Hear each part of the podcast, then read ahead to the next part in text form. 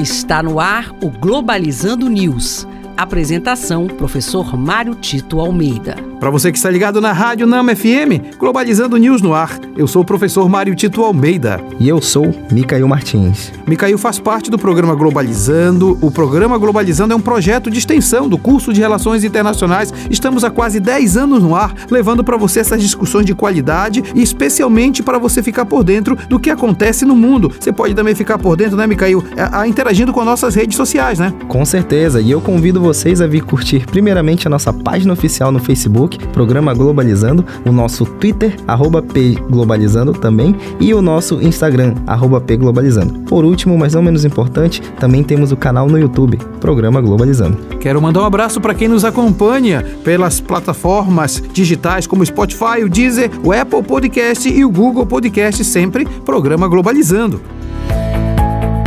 Globalizando notícia do dia. Do jornal El País da Espanha, após reunião com líderes das ex-repúblicas soviéticas, Putin garante que o potencial de conflito em todo o mundo continua alto, tensões aumentam com o ensaio para ataque nuclear em massa. Que é o grande medo da humanidade hoje é exatamente a possibilidade de uma escalada de conflito que leve à utilização de armas de destruição em massa e, dentre essas, um ataque nuclear é, seria realmente uma perda da racionalidade total. Porém, nós temos que entender que, infelizmente, os países vêm disputando o poder. Não se pode entender a crise entre Rússia e Ucrânia sem entender o papel da OTAN, o papel dos Estados Unidos e a busca de parar um pouco o crescimento da China no cenário internacional. É importante entender que nós sempre vamos buscar a paz e nunca estimular a guerra, porque a guerra faz com que vidas humanas sejam violentadas e perdidas.